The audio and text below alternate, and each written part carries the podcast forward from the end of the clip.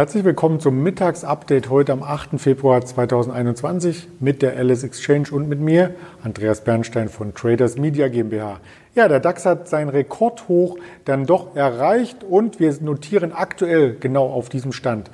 Wenn wir auf ls-x.de nachschauen, sieht man direkt hier die verschiedensten Märkte im Überblick und eben stand der DAX bei 14.131 und das war das offizielle Allzeithoch, was wir hier im Januar gesehen hatten.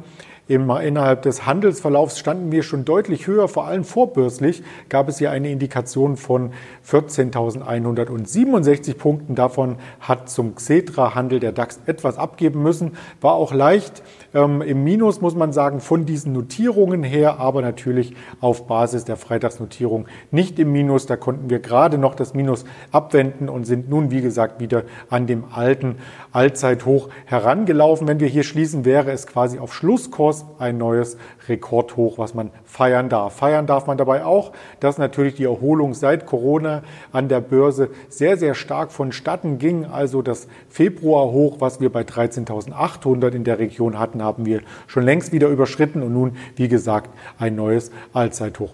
Was ist spannend am Markt? Natürlich immer die Bewegung in den Einzelwerten. Da schauen wir sehr, sehr gerne auf die DAX-Werte und auf die Tech-DAX-Werte, auf die US-Technologiewerte und natürlich auch auf Technologiewerte Werte aus anderen Ländern. Und wenn man hier auf der LS-X-Seite weiter nach unten scrollt, sieht man bei den Umsatzspitzenreitern heute die Xiaomi geschrieben, ausgesprochen Xiaomi mit einem Minus von 2,2 Prozent. Der Chartverlauf dümpelt seit heute Morgen immer weiter ins Minus. Also hier gibt es immer weitere Abschläge. Und da fragt man sich als Anleger, warum gerade heute, wo doch das Pressrelease rauskam, wo neue Modelle vorgestellt wurden und wo auch in die Zukunft ein wenig geschaut wurde wurde. Konkret wurde das Mi-11-Handy vorgestellt. Das soll ab dem 25. Februar in den Handel kommen. Und da war wohl ein Wermutstropfen bei der Präsentation der Preis. Ganz klar. Über 800 Euro muss man dafür bezahlen für eines dieser Spitzenmodelle. Aber wenn man in die Zukunft schaut, weiß man, dass Xiaomi hier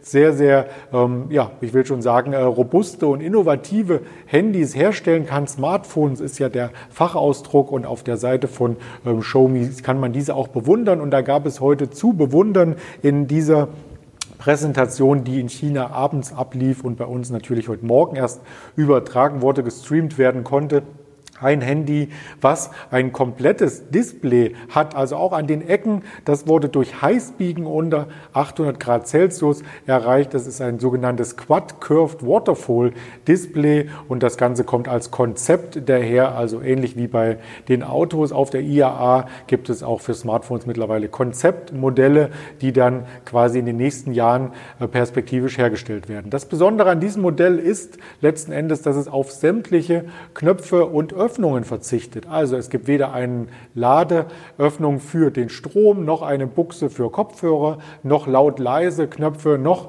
einen Schacht für eine SIM-Karte. All das wird elektronisch gelöst. Es gibt eine eSIM letzten Endes. Die Kopfhörer funktionieren sowieso über Bluetooth und das Laden findet induktiv statt, indem man entweder es in eine Ladeschale legt oder ähm, in der Nähe sich einer Ladebox aufhält. Auch das kann über die Luft dann gewährleistet werden mit geringen Streuverlusten. Also die Wattanzahl im Vergleich ähm, zu den herkömmlichen Ladekabeln soll wohl ähm, nur sehr, sehr kleine Unterschiede aufweisen. Sie können das Handy dann damit auch genauso schnell laden, als wenn Sie ein Stromkabel hätten. Aber hätte, hätte gibt es in Zukunft dann eben nicht mehr, wenn solche Handys hier quasi zum Trend ausgerufen werden. Ja, und dieses Konzept und letzten Endes die hohen Preise wären eigentlich einen Freudensprung in der Aktie wert gewesen, aber über Xiaomi schwingt noch immer ähm, diese Google-Restriktion, dass man hier die Apps entsprechend ähm, runternehmen möchte von den Geräten. Da gab es ja diesen Streit zwischen USA und China und wenn sich der verhärtet, dann könnte aus Xiaomi ein zweiter